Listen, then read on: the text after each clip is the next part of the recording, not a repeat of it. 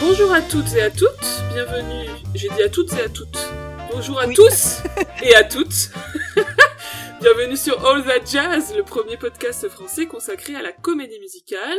On est Anna et Fanny. Et aujourd'hui, on vous propose de vous parler du film Une chambre en ville de Jacques Demy, un film que nous vous proposons de voir sur grand écran à l'occasion de notre All That Jazz Cinema Club lors de la prochaine séance qui aura lieu donc le 20 novembre, dimanche 20 novembre à 17h, toujours au cinéma L'Archipel à Paris.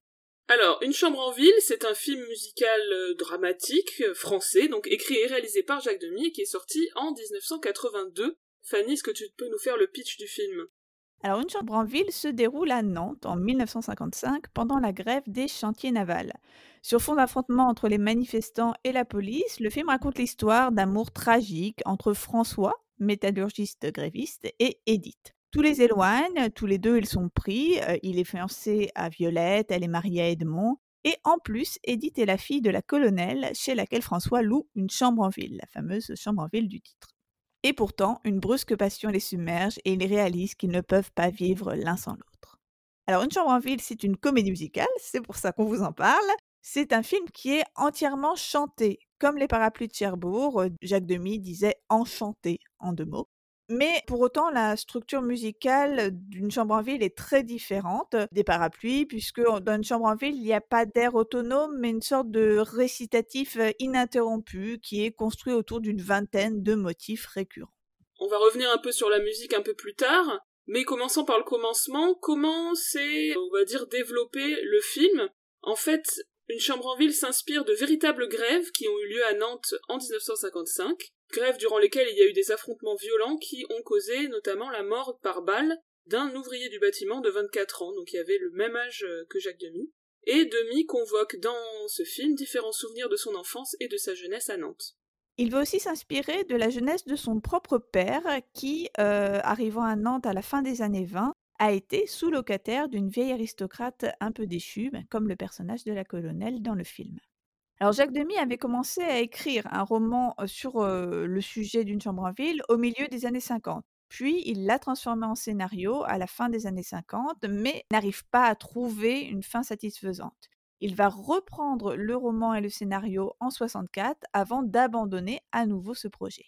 Ensuite, il va réécrire l'histoire en 73-74 sous le titre Édite de Nantes. On reconnaît là la passion de Jacques Demy pour les calembours un peu nuls. Mais le projet continue de traîner et Demy tourne entre-temps un film de commande au Japon, Lady Oscar, adapté du manga euh, historique La Rose de Versailles en 78, puis un téléfilm pour France 3 adapté de Colette, La naissance du jour en 80.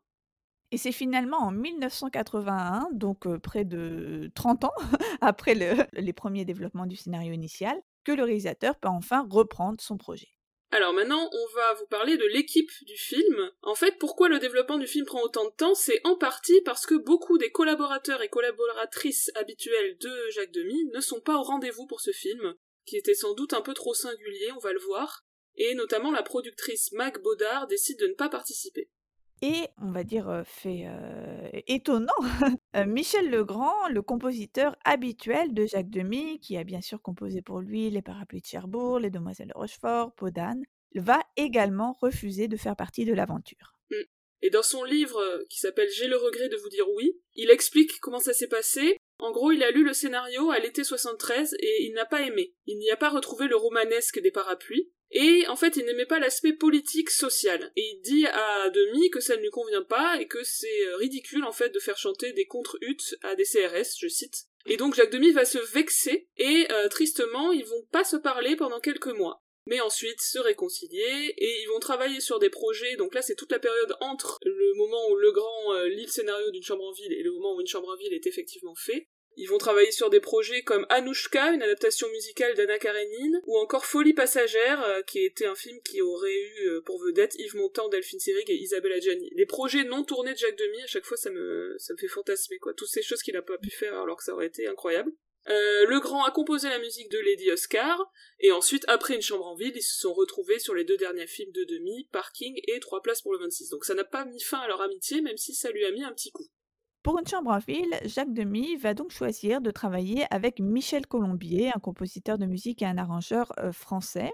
Michel Colombier a notamment travaillé avec Charles Aznavour. Il a arrangé son premier album anglophone, mais aussi Serge Gainsbourg, Michel Polnareff, Brigitte Fontaine, Claude Nougaro et même Supertramp et Madonna.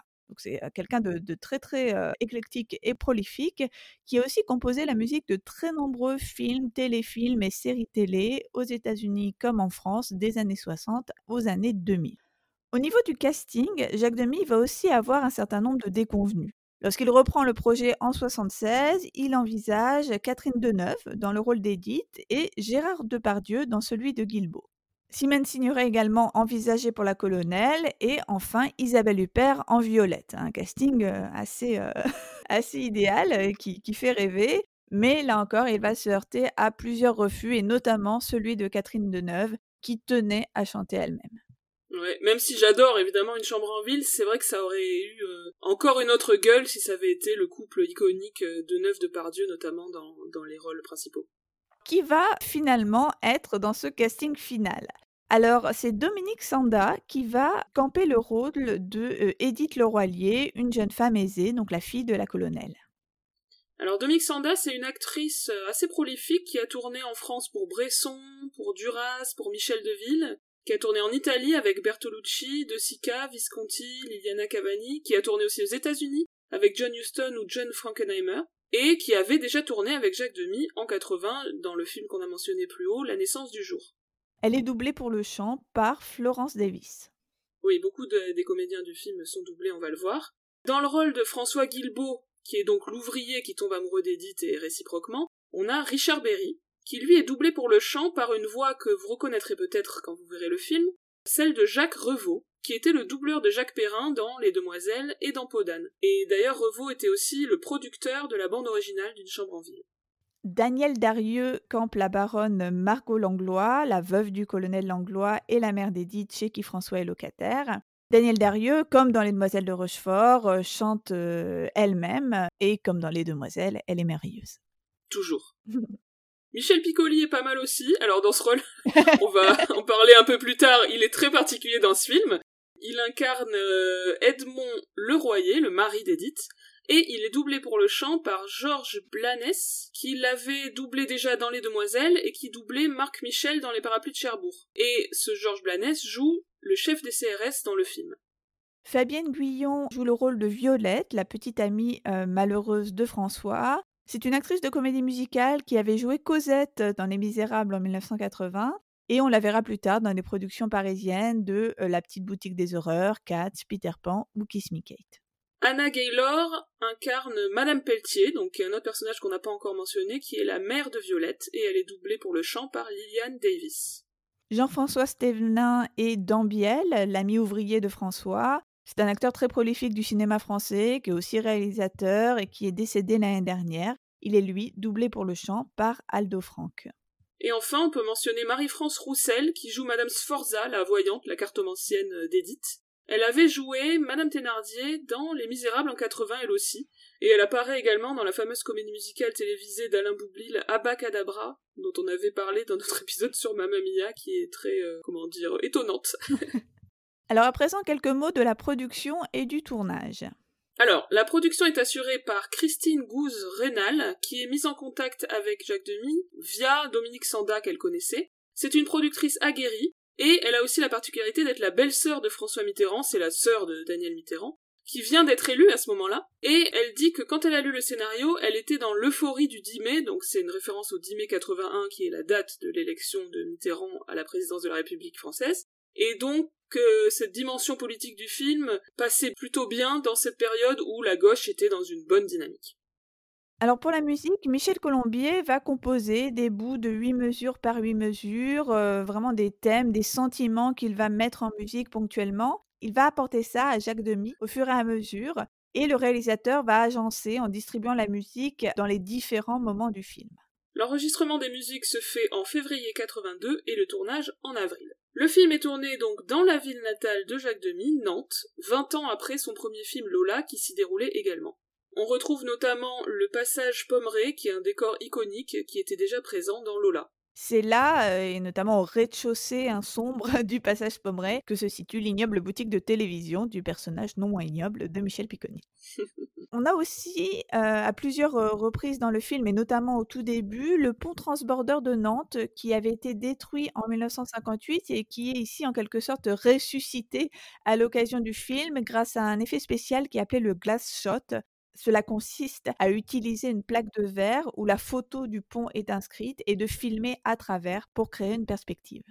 Malgré le souhait originel de Jacques Demy, les intérieurs de l'appartement de la colonelle vont être tournés en studio à Paris, tandis qu'évidemment les extérieurs et les scènes de café sont tournés à Nantes. Demy a expliqué ne pas être fan du tournage en studio et finalement euh, préférer les tournages plus légers en décor réel comme à ses débuts au moment de la nouvelle vague, donc il n'a pas pu faire tout à fait exactement ce qu'il aurait voulu en termes de décor. En termes d'accueil du film à sa sortie, euh, le film a reçu un soutien unanime de la critique française, mais le public n'a pas suivi.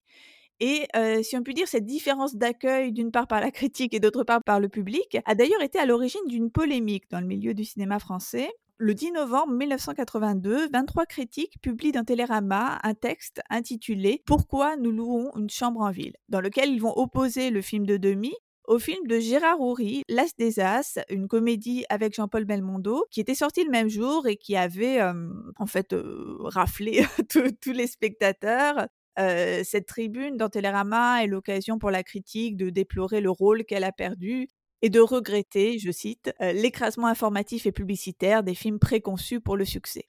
Une semaine plus tard, le 17 novembre, c'est cette fois 80 critiques qui, dans le monde, publient en gros et en gras dans un espace publicitaire la phrase Le film à voir aujourd'hui, c'est une chambre en ville.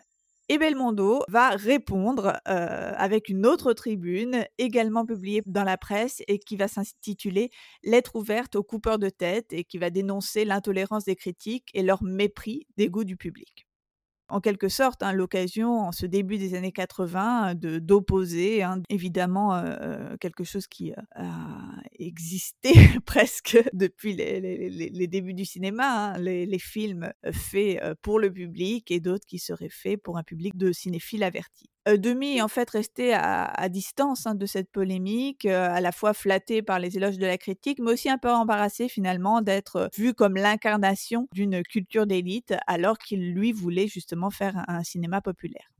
Pour les Césars 1983, Une chambre en ville sera nommée dans neuf catégories. Meilleur film, meilleur réalisateur, meilleur acteur dans un second rôle, meilleure actrice dans un second rôle, meilleur décor, meilleur espoir féminin, meilleure musique, meilleure photo et meilleur son mais il ne recevra aucune récompense. Il s'agira malgré tout des seules nominations au César pour Jacques Demy et Une chambre en ville a longtemps détenu cet insolite record de la comédie musicale la plus nommée au César avant d'être dépassée par Annette de Léo Scarax avec 11 nominations et 5 récompenses. Alors du coup maintenant entrons dans le vif du sujet, parlons vraiment du contenu du film et notamment de son ton et de son style. Dans un premier temps, évidemment, la proximité est évidente avec euh, les parapluies de Cherbourg, puisque les deux films sont entièrement chantés et racontent une histoire d'amour malheureuse, et sont tous les deux ancrés très fortement dans la ville dans laquelle ils se déroulent. Mais finalement, ce sont deux films très différents. Les parapluies de Cherbourg, c'est un mélodrame qui se termine sur une note douce amère, alors qu'une chambre en ville s'inscrit davantage dans le genre de la tragédie. Alors là, je vais mettre un gros spoiler alerte si vous n'avez pas vu le film et que vous voulez ne pas savoir ce qui s'y déroule, vous pouvez arrêter ici. En gros, pour continuer sur la comparaison avec les parapluies, si les amoureux dans les parapluies se jurent qu'ils ne peuvent pas vivre l'un sans l'autre, dans la grande chanson de Michel Legrand très connue, au final, les aléas de la vie les séparent et ils vont continuer leur chemin chacun de leur côté, ce qui rend la fin du film absolument déchirante évidemment. Alors que dans une chambre en ville, Edith et François, ils prennent cela de manière beaucoup plus littérale. Ils sont prêts à mourir pour leur cause ou par amour, et c'est d'ailleurs ce qui arrive à la fin, et on est sur des personnages qui ne font pas dans la demi-mesure, qui refusent le compromis, et sur un film qui va euh, montrer des sentiments très exacerbés.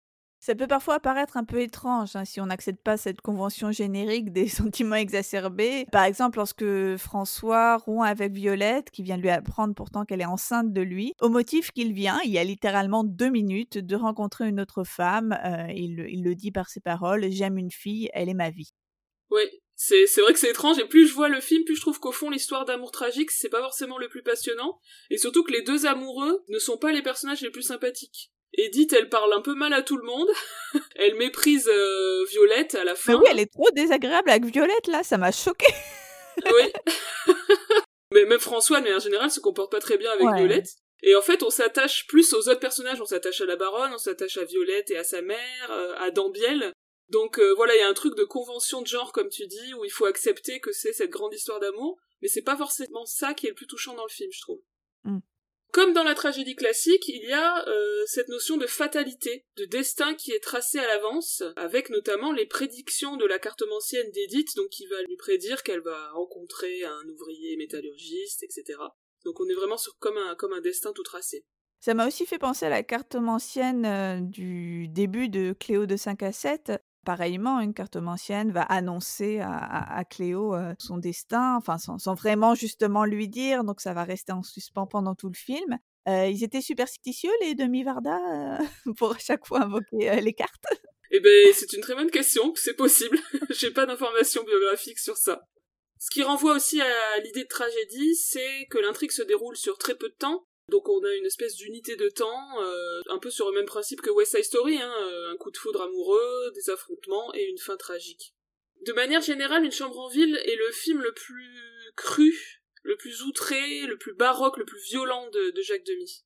Oui, on a, une brutalité, une vulgarité aussi dans le langage, hein, avec, des gros mots qui sont chantés. Conne, pute, c'est toujours, très très étrange, hein, de voir, ça chanté de manière, très, très lyrique, mais mais ça reste des gros mots extrêmement violents. Oui, oui, bien sûr, ce côté baroque et violent va s'incarner notamment, on le disait, dans le personnage de Michel Piccoli qui a un jeu très exagéré et euh, c'est comme si c'était une version diabolique de Simon Dame, donc euh, le personnage de Piccoli dans Les Demoiselles de Rochefort, puisque c'est aussi un personnage qui passe un peu sa vie dans sa boutique. Et évidemment, il est, très éloigné de Simon Dame au final, puisque euh, il est présenté, et ce dès le début, comme un mari violent, jaloux, manipulateur, puisqu'il va parler à Edith, il l'insulte, puis deux secondes après, il lui déclare son amour. Enfin voilà, c'est vraiment une figure absolument pathétique. Il est vraiment repoussant dans ce rôle de mec hyper abusif. Hein. Dès la première confrontation avec le personnage de mmh, Daniel Darieux, il dit à propos d'Edith Je l'aime et je la tuerai. Euh, ça, ça contraste tellement avec Monsieur Dame des, demoiselles qui étaient si choux. oui. Et ce personnage, il m'a aussi un petit peu fait penser au personnage de Guillaume l'Ancien, donc le mec de Deneuve dans Les Demoiselles, pour le côté amoureux jaloux, mais bon, bien sûr, en version totalement euh, diabolique et exacerbée. Ce côté euh, exacerbé et outré se sent aussi dans le style musical de Michel Colombier, qui tire, euh, on va dire de plus en plus à mesure que le film avance, vers euh, l'opéra et propose beaucoup de dissonances. On est loin de la légèreté et du côté très mélodique d'un Le Grand, même s'il y, a aussi de jolies mélodies dans Une chambre en ville.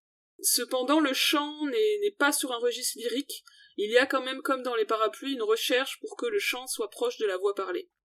L'outrance se reflète aussi dans l'usage de la couleur dans le film qui est très très singulière. Oui, on a beaucoup de couleurs flamboyantes, notamment à travers les décors et les intérieurs, aux nombreux papiers peints colorés, euh, le rouge et bleu chez la colonelle, le vert de la chambre d'hôtel et de la boutique de télévision.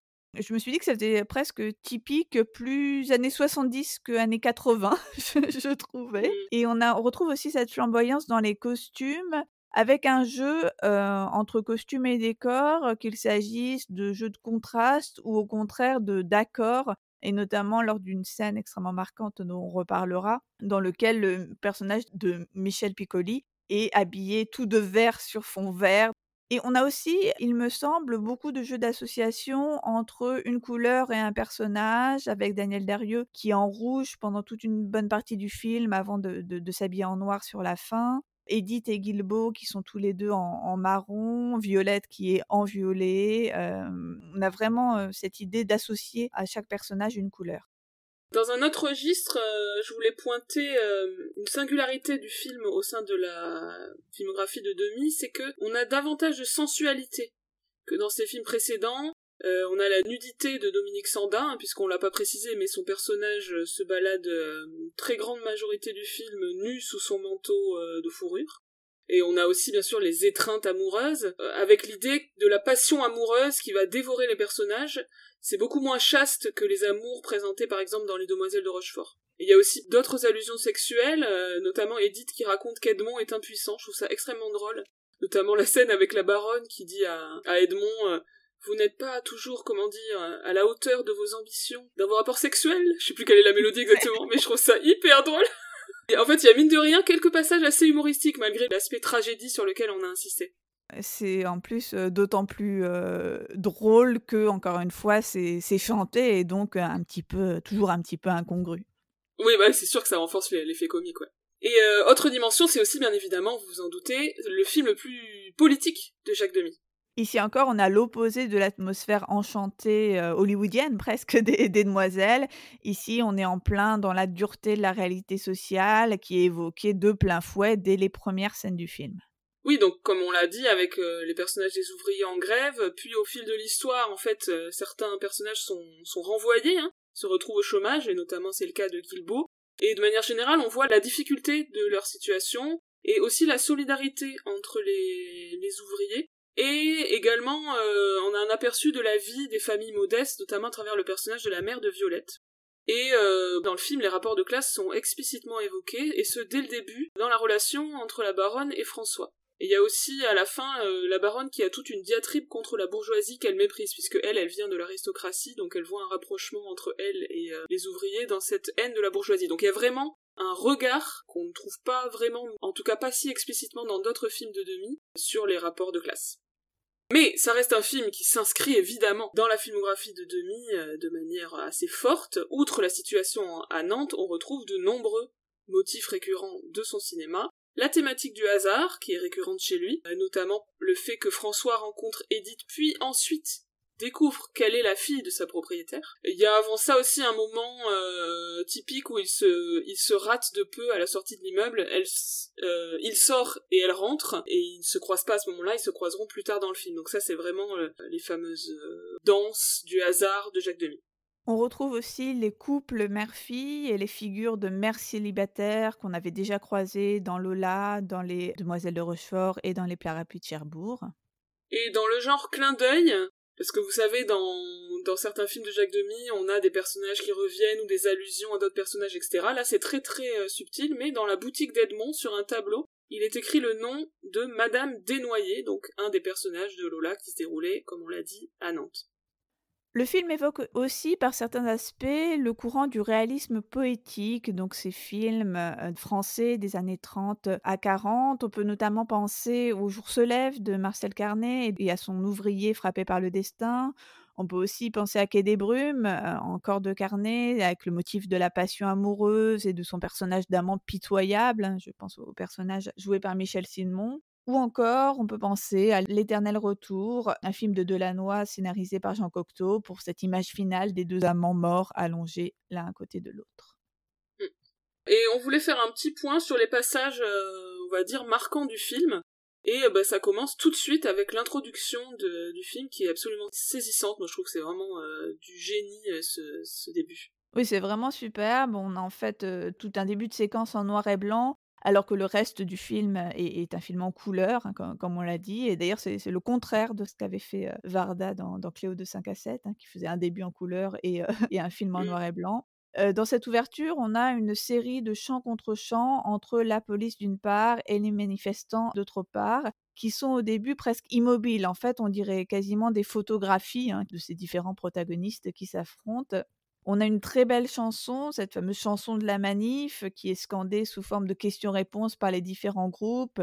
les flics, les femmes, les hommes, qui chantent chacun à leur tour ces fameuses paroles comme Nous sommes ici pour défendre nos droits ou Police, milice, flicaille, racaille, tandis que la police intime Dispersez-vous, rentrez chez vous. Ce thème musical, comme de nombreux autres du film, on va le retrouver à plusieurs moments et notamment, vers la fin du film, on a quasiment une scène qui se rejoue à l'identique, mais cette fois en couleur, et les CRS vont charger, et cette charge aura une issue fatale pour François.